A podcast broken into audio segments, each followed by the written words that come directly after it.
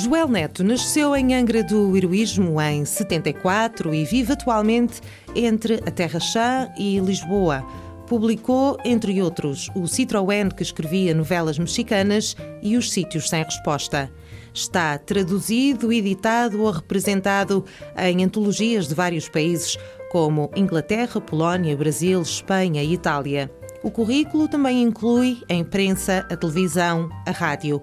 Já foi repórter, editor, autor de conteúdos e apresentador. Nos dias de hoje, dedica-se mais à crónica, ao diário e à crítica, além da escrita de ficção. E é por isso o primeiro convidado dos Cadernos da Rádio. Nos Cadernos da Rádio. Cristina Oliveira anota os nomes que fazem a literatura açoriana dos nossos dias. Aos sábados, na Antena 1 Açores.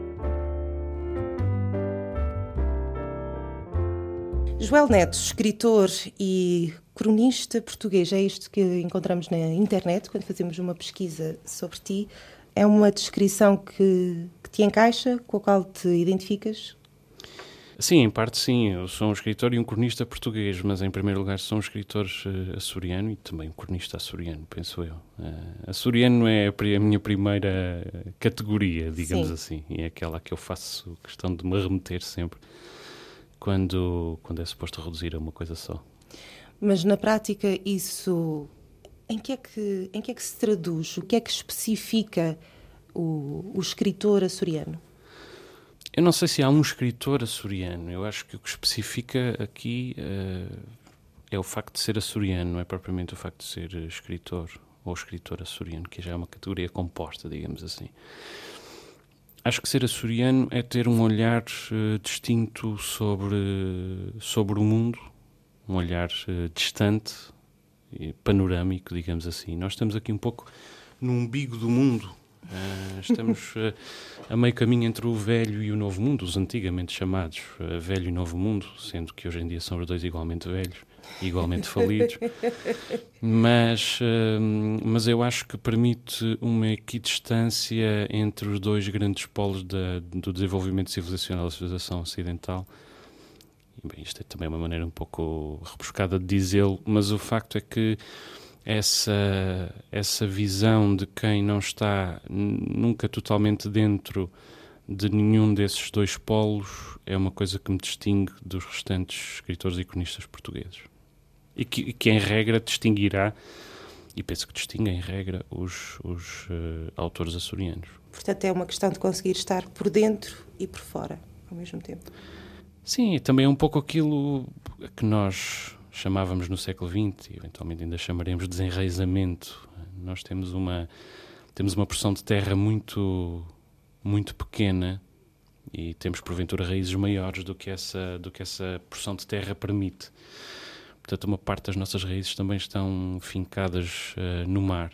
Embora devo dizer que, que hum, tenho escrito muito sobre os Açores, tenho escrito sempre sobre os Açores. Ultimamente estou a escrever mais ainda sobre os Açores e noto que o mar é muito periférico naquilo que eu, que eu escrevo. Uh, eu, às vezes, historicamente, olhava para as vilas e para as cidades açorianas com uma certa perplexidade uh, para com a sua má relação com o mar. Uh, nós dizemos, e com alguma propriedade, que as vilas e cidades dos Açores estão, em muitos casos, de costas para o mar. E o facto é que, ao fim de dois anos de regresso e depois de uma série de 20 anos de fabulação sobre como seria viver aqui, eu dou por mim também uh, um tanto virado de costas para o mar. Ou seja, tenho uma relação com o mar, mas essa relação é esporádica e não é, não é uma relação de sangue. Se calhar uh, uh, nós, nestas ilhas, temos a necessidade de procurar a terra, embora o mar seja inescapável. Há pouco uh, disseste que, que pensavas uh, como seria viver nos Açores, mas na verdade era -se, como seria regressar aos Açores. Uhum. Uh, és, és terceirense, és natural da, da Terra Chã, e fizeste a fase inicial da tua vida na Terra Chã. Exato. E depois, a partir daí, o que é que, o que, é que aconteceu? Bom, depois tive 20 anos fora, embora com, vindo cá com muita frequência, inclusive até trabalhando aqui um pouco, nomeadamente na RTP. nunca deixei de ter uma, uma certa presença nos mídias açorianos e, e, e atenção à, à, à, atualidade e à vida dos Açores. Mas uh, aquilo que se cristaliza na nossa adolescência e na nossa juventude não é necessariamente aquilo que existe, embora a mesma, a mesma coisa possa ser dita sobre a nossa idade adulta. É? Há sempre um, um, problema de percepção, mas eu acho que esse, que esse problema de percepção é mais evidente na, na, na adolescência, sobretudo a partir do momento em que uh, essa adolescência é alvo de memória, portanto há uma série de, de romantismos associados a essa, a essa, a essa vida. Por isso é que eu digo que afabulei muito ao longo destes, destes 20 anos que estive. As nossas eh, recordações deixam de corresponder à realidade, é isso? Sim, eu acho que sim. Aliás, não só as nossas recordações, as próprias percepções do dia a dia são uma, uma combinação entre a realidade e os nossos defeitos de percepção, os nossos, uh, os nossos condicionalismos. Uh, eu suponho que uma pessoa que ouve pior ou que vê pior o que cheira pior tem uma percepção diferente da, da mesma coisa que eu, vendo bem, ouvindo bem, cheirando, cheirando bem. De modo que hum, não existe só, um, só uns Açores. Já existem uns Açores, em termos abstratos, depois existem pelo menos mais de 250 mil Açores, que é os, os Açores meus, que existem. Os por aí Exatamente. Fora. No meio disto tudo, foi um, um choque, o contato com a realidade, é, entre aquilo que tu achavas que ia ser e aquilo que, que encontraste realmente? Quando voltaste, voltaste não apenas aos Açores, voltaste à Terceira, concretamente, à Terra Chã, concretamente. Hum, não sei se vou dizer um disparate, mas vives inclusivamente numa casa de família. A casa é minha, mas é, era uma velha casa de família que eu, que eu já comprei há uns anos. E sim, de facto é, é, é, é um regresso total, digamos sim. assim. Um, Havia alguma coisa. Isso foi um choque. Sim. O choque, o choque tem uma dimensão pejorativa que, que é um bocadinho perigosa, uhum. mas foi um choque no sentido que não correspondeu exatamente àquilo que eu esperava, mas em muitos casos suplantou. Um, ou seja, é uma descoberta permanente ainda sobre aquilo que é a sociedade açoriana, a sociedade terceirense. Um, e em, na esmagadora maioria dos casos é uma revelação absolutamente uh, maravilhosa. Noutros, obviamente, uh, talvez fique aquém daquilo que eu esperava, em alguns aspectos particulares. Mas o facto é que eu vim por quatro ou cinco anos, sobretudo com a intenção de, de, de escrever um livro em particular. Eu gostava de. E já começaste? Estou a acabar, felizmente. ok, ótimo. Mas, uh, obrigado. Mas, uh, mas o facto é que, é que eu acho que vou ficar muito mais tempo. E se calhar vou ficar para sempre, não sei. Das por ti. Embora uh... viva um bocadinho entre os Açores e Lisboa, é um facto Sim. que eu vou com muita frequência a Lisboa, continuo a ter lá hum, uma parte da minha vida, trabalho para os jornais de Lisboa, dou cursos de formação em Lisboa, portanto enfim, também tenho, continuo a ter um bocadinho um pé em cada lado, é verdade. Mas estou aqui 90% do tempo e, e é um regresso, de facto. Dás por ti a apreciar de maneira diferente, para melhor ou para pior, uh, em relação àquilo que, que as pessoas que, que, vivem aqui, que ficaram nos Açores, que vivem nos Açores uh, em permanência, uh, a tua perspectiva é, é diferente? É diferente. Eu não qualificaria se é melhor ou pior. Mas às vezes eu estou com, com, os, com os meus amigos, amigos que eu já, já ia consolidando quando, quando ainda vivia em Lisboa, mas já passava aqui bastante tempo, que hoje em dia são amigos muito próximos, com quem estou muito, e, e noto que o, o, conhecimento deles da geografia da ilha, por exemplo, é muito menor do que, do que o meu. Não, não configura necessariamente uma vantagem da minha parte. O que eu quero dizer é que ter estado tanto tempo fora e tanto tempo a fabular e tanto tempo a sonhar com, com, com esta terra e a escrever sobre esta terra, etc., deu-me uma, uma curiosidade, sobretudo uma grande necessidade de saber tudo sobre, sobre a terceira, sobre a, a geografia, sobre a flora, sobre a fauna, sobre. E, e, e, nunca estou satisfeito com esse, com esse conhecimento. E depois reparo nas reuniões de amigos que se fala de um, de um sítio onde se foi ou de uma caminhada que se fez, ou um passeio que se fez, ou uma experiência que se teve.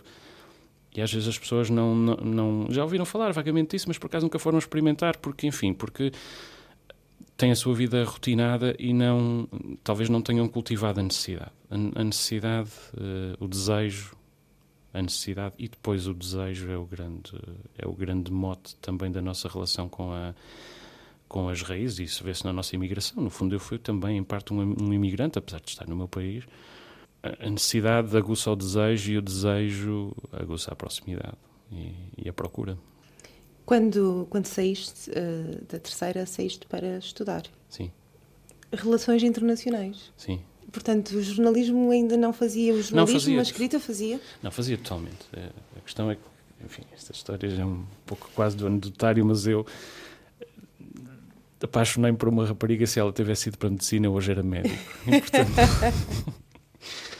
um, de qualquer modo, eu já escrevia para os jornais e tinha a presunção errada de que não tinha nada a aprender sobre jornalismo e que queria, sobretudo, fazer jornalismo internacional e, se possível, jornalismo de guerra e, portanto.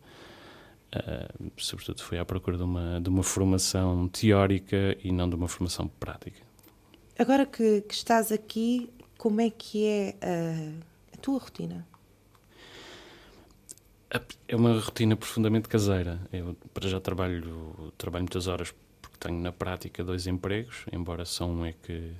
Digamos que um é o sponsor do outro. Uhum. Eu trabalho para os jornais como, como cronista e crítico metade do meu dia, ou talvez um pouco mais, e, e, é com essa com o produto desse trabalho que eu sustento o facto de poder continuar a escrever porque como se sabe em Portugal não é fácil em Portugal e no mundo inteiro não é fácil uma pessoa sustentar-se apenas uh, da escrita portanto trabalho muitas horas e estou muito estou muito em casa na Terra às vezes venho à cidade uma vez só por por semana o que é origina uma certa perplexidade entre os meus amigos. Como é que consegues ficar eh, na terra chã fechada a semana inteira?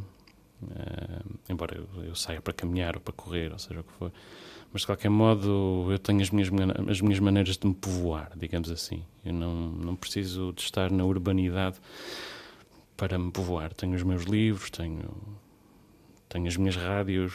Uh, e, portanto, neste momento acho que estaria bem numa cabana isolada na montanha, igualmente. Desde que houvesse internet, porque as Sim, redes claro. sociais também têm aqui um. Sim, um não, só as redes, não só as redes sociais. As, as redes sociais são importantes para mim porque me permite duas coisas. Primeiro, uh, isto, sobretudo tendo em conta o meu trabalho uh, como cronista, também um pouco como escritor, porque é importante perceber o nosso tempo sempre, não é? Ou, ou ter uma noção de, de que tempo é este que vivemos.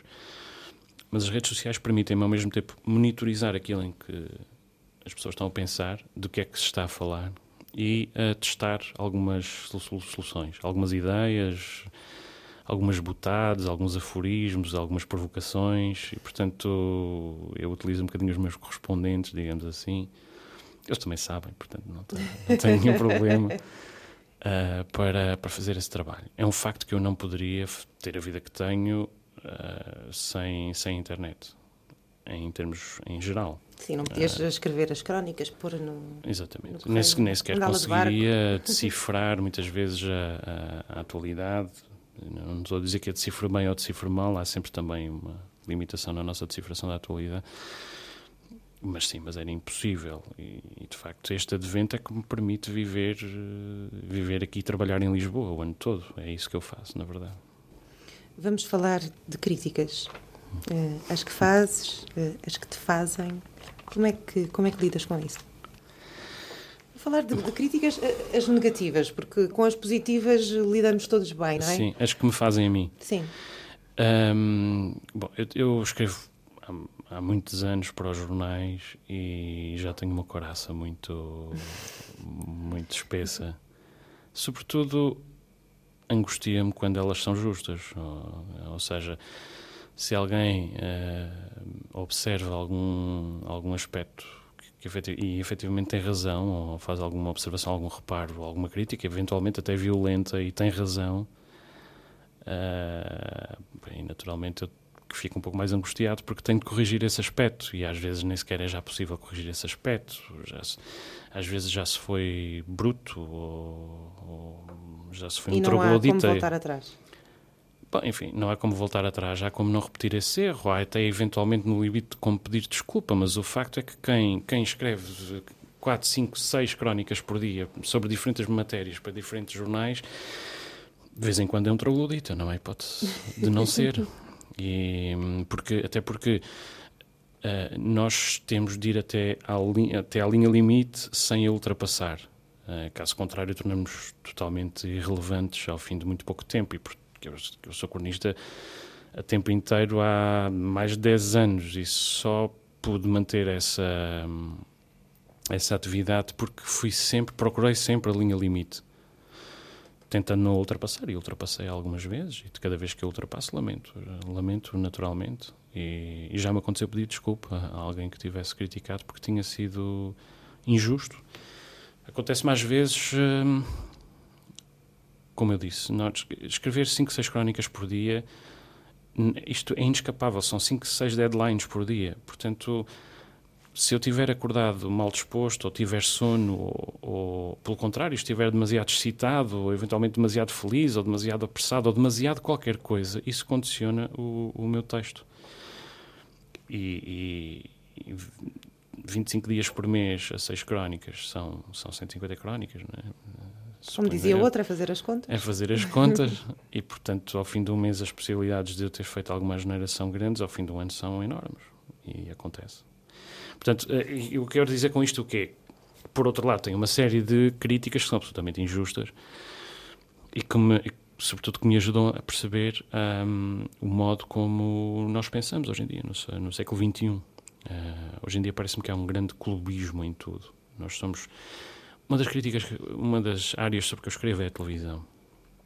E todas as vezes que eu escrevo uma crónica sobre televisão, no Diário de Notícias, a caixa de comentário dos leitores quer que eu debata se a RTP deve ser pública ou privada, deve ser fechada ou não deve ser fechada. Se eu fizer uma crítica a um programa de, da TVI, os, os, leitores dizem quase todos, mas porquê é que você está a perder tempo com isso? O que importa é a RTP e se ela deve ser fechada ou não deve ser fechada. E depois dão a sua opinião. Normalmente é para fechar e para extinguir e, se possível, até assassinar as pessoas no, no campo pequeno. Pô-las pô-las junto a. eu, eu não sei porque é que me estou a rir. Pois, eu seria uma das assassinadas. Mas... mas... mas, quer dizer, nós estamos nesta, nesta fase do desenvolvimento da relação dos leitores com os jornais. É uma fase de confusão, os leitores podem pronunciar-se. Ainda por cima, parece-me que há um, um superávit claríssimo de participação do leitor do espectador e do ouvinte, participação não editada nas antenas. Uh, eu sou contra a participação não editada. Não se trata de profissionais e, portanto, não me parece que essa participação deva, em, em geral, deva ser uh, proporcionada às antenas abertas, os fóruns, seja de que rádio for. Participação não editada, para mim, por princípio, não, não é um princípio da democracia. É, pelo contrário, uma demagogia uh, pura e simples que, se, que se em democracia, porque são cometidos ali crimes todos os dias, crimes de difamação, crimes de injúria, e porque esses crimes são incentivados pelos, pelos jornais. Bom, estava a dizer era que estamos numa fase ainda de alguma confusão da relação entre o consumidor dos mídia e o produto.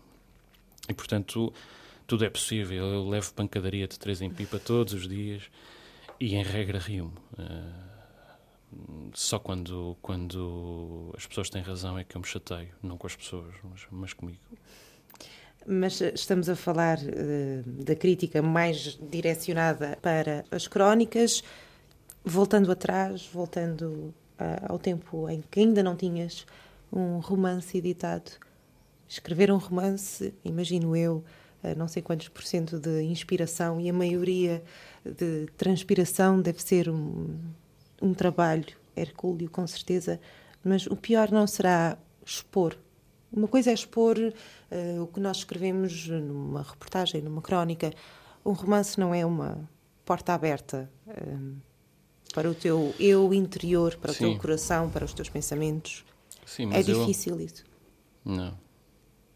Quer dizer, é isso que nós procuramos há um grande solipsismo na, na escrita, nós, uh, ou egotismo à maneira um bocadinho stendhaliana. Nós, uh, aquilo que procuramos é precisamente expor-nos e, e sermos eventualmente compreendidos, seguramente sermos admirados. Há uma grande vaidade nisto tudo. Não se pode, não se pode negar. Para quem negá-lo? Há uma grande vaidade, há uma grande necessidade de autolegitimação, não é apenas na escrita, em toda, em toda a arte. Não é apenas uma maneira de tentar compreender o mundo, é também uma maneira de nos legitimarmos nesse mundo. Eventualmente eh, separando-nos dele, distinguindo-nos dele, mas nos legitimarmos a nossa existência, de algum modo. E quem disser o contrário eh, é apenas conversa para, hum, para enfeitar, digamos assim. Agora, expor-me eh, há 15 anos, quando eu escrevi a primeira vez, não, há 15 anos era mesmo só vaidade. Hoje em dia já não é só vaidade. uh, há 15 anos, também já não me lembro bem como é que era, na verdade, não me lembro bem. Era uma, era uma vertigem extraordinária a ideia de que ia publicar um livro. Há 15 anos não havia estas coisas da editora chiada, estas coisas em que se paga para publicar os seus próprios livros e depois se fica contente como se tivesse conseguido publicar um livro. Antigamente só havia as editoras tradicionais portanto, nós íamos à luta com centenas, milhares de manuscritos de, de, do país todo e, e era porque e era provavelmente era porque tínhamos sorte, porque o editor tinha acordado bem disposto no dia em que leu o nosso livro e pareceu de repente que, que aquilo podia ser alguma coisa. Mas, o nível de legitimação era diferente. Não, o impulso era o mesmo, quer dizer, aquilo que nós procurávamos era exatamente a mesma coisa. Eu acho que hoje em dia hoje em dia há uma, uma, menor noção da importância do profissionalismo em geral. E mais uma vez, ainda há pouco estávamos a falar dos, das críticas dos leitores e dos espectadores e dos ouvintes, que têm todo o direito a existir, mas elas não podem ser confundidas nunca com hum, matéria profissional. E é isso que está um pouco em causa com estas novas editoras por contrato. Uh, eu tenho tentado dissuadir alguns jovens de irem pedir os 1.500 euros aos seus pais para, para imprimirem um livro que podiam imprimir por 300 noutro sítio qualquer, em que não, lhes eram feitas promessas absolutamente infundadas e que levam inevitavelmente à frustração ao fim de um ano, um ano e meio, ou menos, ou ao fim de um mês. Mas, sobretudo, a profilaxia aqui a fazer, acho que é a diferença entre o amadorismo e o profissionalismo. Agora, do ponto de vista do filtro, quero dizer, agora, a, a, a, o impulso é, é, o mesmo desde sempre. Uh, estes, uh, este tipo de, de, publicação, de livro de impulso, é, mais uma vez, um pouco de vaidade, um pouco de autolegitimação, um pouco de incompreensão sobre o nosso lugar no mundo e procura de um lugar que, que no qual ao fim de algum tempo não nos sintamos desconfortáveis, digamos assim. Mas agora falando concretamente de livros, estás agora a terminar um, Uh, os sítios sem resposta eh, dá-me ideia que, que, tem qualquer coisa de muito, muito pessoal, muito íntimo. É, to, todos os livros têm. A Agostina diz, ou dizia, infelizmente já não está em condições de continuar a dizê-lo, mas ela dizia que nós estamos sempre a escrever o mesmo livro. E eu sei que estou sempre a escrever o mesmo livro, de facto. Um, são sempre sobre. sobre. verdade, as minhas não propriamente experiências, mas a minha percepção e a minha terra e, a, e o meu amor a essa terra e as tensões que eventualmente eu, eu tenho com essa terra. Um, inspiração é uma coisa um bocadinho difícil de definir para mim. Ou seja, às vezes acontece-me estar a escrever e o texto leva-me às costas. Uh, ou seja, o texto escreve-se sozinho. Uh, e eu percebo. É apenas o, o, veículo do texto. Sim, exatamente. Às vezes acontece-me sentir por momentos isso. Mas normalmente, quando isso acontece, eu vou um, reler o texto e o texto tem mais clichês do que devia. Ou seja, não é propriamente o texto que me levou, é uma determinada melodia que me ficou na memória, são determinados recursos que cristalizaram e que de repente determinados ingredientes de repente parecem juntar-se ao mesmo tempo e dão uma ilusão de que o texto me levou às costas. Mas isso não é isso não é a melhor uh, literatura, digamos assim. Eu acho que a verdadeira literatura, a melhor literatura, é trabalhada. Uh, do ponto de vista da, da ficção, da narrativa, porque eu, eu, não sou poeta, nem e para mim o universo dos poetas é um universo que, me, que gera, sobretudo, fascínio e inveja. Não, não sou poeta, nem, nem sequer arrisco. Mas eu, ontem à noite, por exemplo, eu estava, eu estava a conversar com a minha mulher sobre o facto de morrer o avô da minha mulher. E o avô da minha mulher foi médico do Benfica durante muitos anos. E, hum, e o Diário de Notícias pediu um pequeno epitáfio, um, grande epitáfio, na verdade, sobre, sobre uh, o Dr. Augusto Ferreira de Almeida, que era um homem extraordinário, de quem eu gostava muito. E ele. Um, bom, e, e eu telefonei ao António Simões, antigo jogador do Benfica, dizer que morreu o doutor, como sabe, o doutor eh, Ferreira Almeida, e eu gostava de ter, né, num pequeno epitáfio que o Diário Notícias me, me pediu, uma declaração sua. E ele deu uma excelente declaração. E nunca mais pensei nisto. E ontem à noite estava a falar com a minha mulher e percebi que me tinha ficado aqui uma pequena história, que é a história daquele homem que é um epitafiador profissional. Este ano morreram o Eusébio, o Coluna, o Ferreira de Almeida e têm morrido muitos dos amigos dos antigos uh, futebolistas com quem, futebolistas e profissionais de outras áreas com quem este António Simões, grande capitão do Benfica dos anos 70, 60 e 70, um, com que ele trabalhou. E ficou-me nessa ficou-me na cabeça esta história e eu não eu não sabia que ela estava lá, mas na verdade a história de um epitafiador profissional, praticamente um homem que é todo porque é articulado e porque pensa bem e fala bem, todos os dias tem de estar a dizer um pequeno epitáfio sobre um outro amigo que morreu ou sobre outro homem da sua geração que morreu, outra parte de si que morreu. Ontem à noite estava a falar com a minha mulher e achei que devia anotar esta história. Esta história estava lá há 15 dias e eu não sabia que ela estava lá. Portanto, se há um. Se há, o que eu quero dizer com isto é o quê? Se há um, um, uma coisa que distingue o escritor do, de todas as, todas as pessoas, não, mas de outros, ou dos não criativos, digamos assim, é este hum, impulso de coleção. Nós colecionamos histórias, colecionamos olhares, é a observação, é o defeito da observação. Depois, se elas serão contadas ou não, Sim. é, outra, é, é, é outro ponto. Exatamente, mas o, o livro nasce quando todas estas histórias que nós vamos anotando, seja em registro físico, seja em registro virtual, seja em lado nenhum, seja apenas na memória, quando de repente todas estas histórias configuram uma determinada unidade que se impõe como um determinado livro. Se quisermos chamar a isso uh, inspiração, podemos, penso eu, chamar-lhe inspiração. É, eu acho que é, sobretudo, observação, ou o impulso da observação, ou a angústia da observação, porque há sempre nisso uma tentativa de perceber o, o género humano, os seus abismos e as suas, e as suas hum, virtudes e enormes potencialidades. Portanto, o que eu quero dizer com isto é que, que aquilo que, que está por detrás da escrita é a observação e depois é o trabalho. A, a, a inspiração eu, eu não conheço. Uh, mas pode-se chamar de inspiração a uma série de coisas. Não tens musas? Quando tenho, às vezes, sim, quando sinto que. que não, musas tenho, mas quando tenho inspiração, depois não gosto do resultado. O Jorge Palma diz que musas e bruxas são mais ou menos a mesma coisa. Sim, como o sexo e a morte são mais ou menos a mesma coisa, la petite mort, enfim. Fiquei com a ideia que és o teu primeiro crítico. Eh, quando estás a escrever, estás a escrever, a reler, a editar, isto, isto já não serve. Eh, quando tu achas que está pronto, quem é o teu primeiro crítico?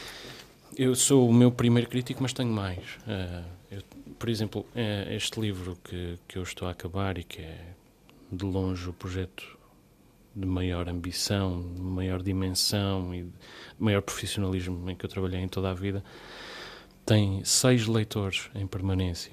Não em permanência, em diferentes fases da. Para além de ter uma série de consultores, de pessoas que me, ajudam com matéria, com mais, os mais variados tipos de matéria, tem leitores uh, especializados em diferentes áreas que me fazem o favor imenso, porque eu não pago, ainda por cima, de ler, de discutir comigo determinadas opções, de discutir comigo a, a orgânica geral, a melodia geral do livro, etc, etc. Tenho, tenho, leitor, tenho um leitor que é muito bom na intriga, tenho uma leitora que é muito boa no estilo, tenho uma leitora que é muito boa na primeira leitura, na primeira impressão, depois tenho uma leitora açoriana, depois tenho um, um leitor que será o leitor final, digamos assim, que lerá o livro no momento da.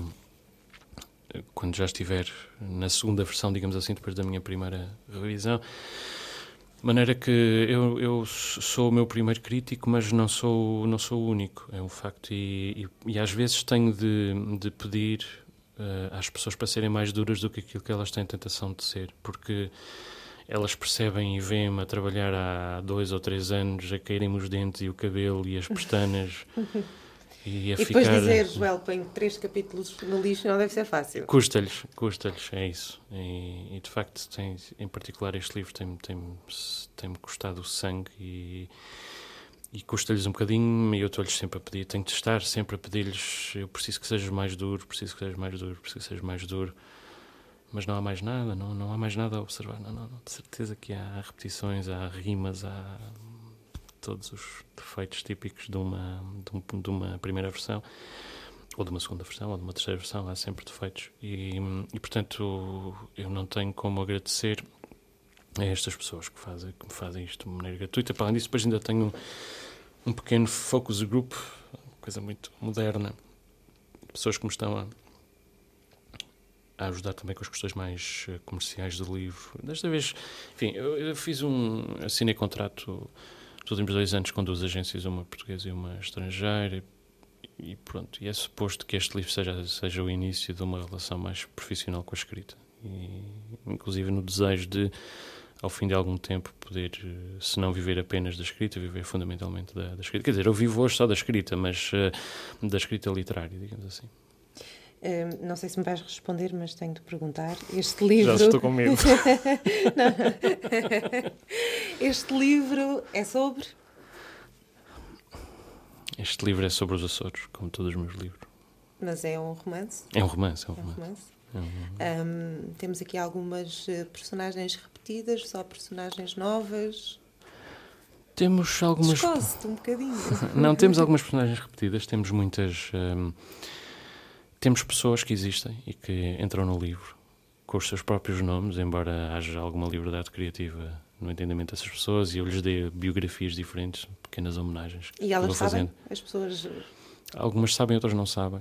E, e algumas acabaram por saber e outras não saberão. Mas o meu olhar é sempre é sempre admirativo. Eu, todo, todos os meus livros foram sempre homenagens a alguma coisa ou a alguém. E eu enfim, tenho a ilusão de, que quero escrever uma declaração de amor à terceira como como eu ia dizer como nunca ninguém escreveu, mas isto é totalmente justo, injusto, como eu nunca escrevi.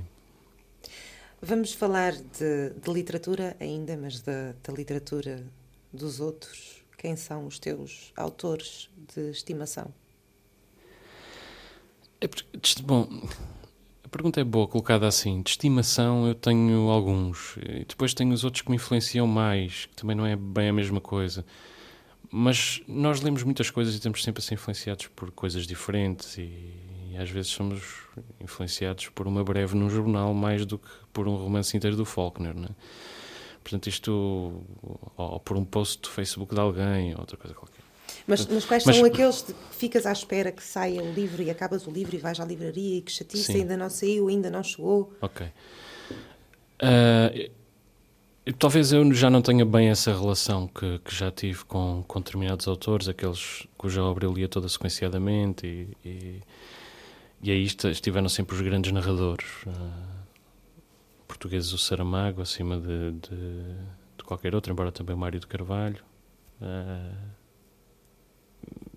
talvez esses dois, mais do que, do que quaisquer outros, isto do, dos contemporâneos, naturalmente, como estás a falar de livros que, que acabaram de sair. Sim.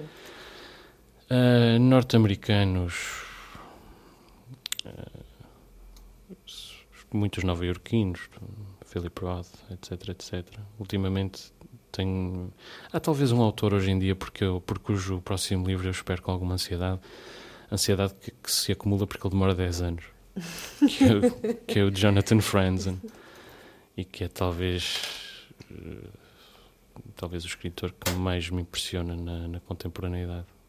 Menos por causa do Liberdade este de 2010 e mais por causa do Correções que, que é um livro mais ou menos de 2000, 2001 e que é um, um morro no estômago coisa extraordinária.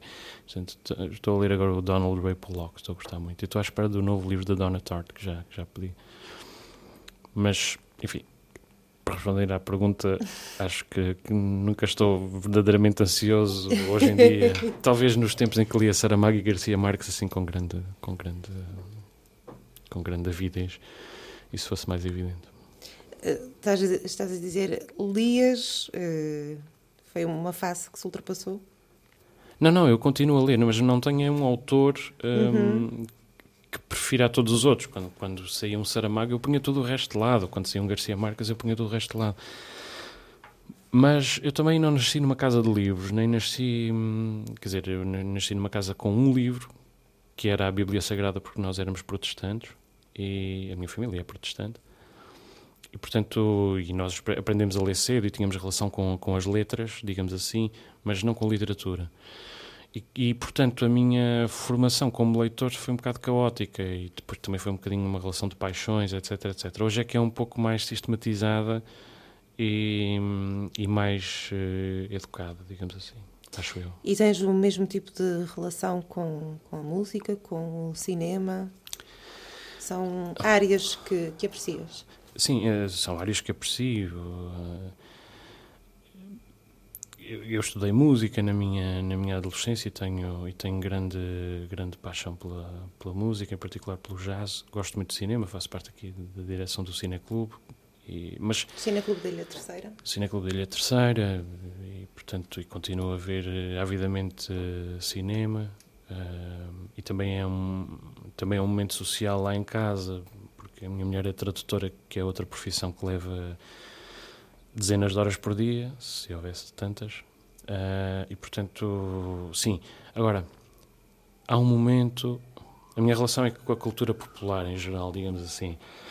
Mas há um momento em que nós uh, percebemos. Não é percebemos, é que a vida nos obriga a, a deixar um pouco um, as histórias. Uh, a deixar um pouco umas áreas vampirizarem as outras. Isso é inevitável. Hoje em dia eu não tenho uh, tanta informação, nem estou tão atualizado sobre a música como, como estive uh, há uns anos. E, mas, mas também não.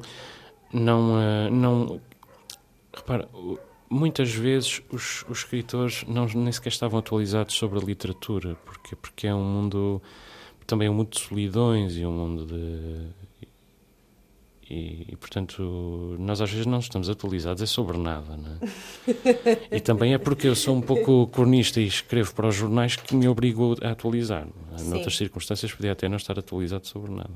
Se não fosse isso, estarias mais, uh, mais isolado. Isso combinado com o uh, sair pouco da, da, da terra chã no teu dia a dia, uh, a solidão é hum, fundamental para a escrita? Sim, a solidão é fundamental para a escrita e o silêncio. Um, embora, para a minha escrita, embora muitos autores tenham escrito sempre no meio do barulho e, e, e, acompanhados, mas mesmo quando estão quando está no meio de uma multidão pode estar numa profunda solidão. Portanto, eu acho que sim, que a solidão e um determinado tipo de silêncio, mesmo que seja no meio do barulho, são são essenciais.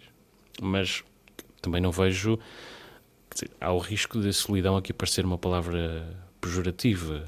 Não, não estou a Todos falar nós temos... sentido, no eu sei, eu sei. Do, do retiro. Do... Claro, claro, eu estou a dizer isto porque, para que se perceba que não estou necessariamente a falar da uhum. solidão má, mas a solidão má também tem as suas virtudes, naturalmente.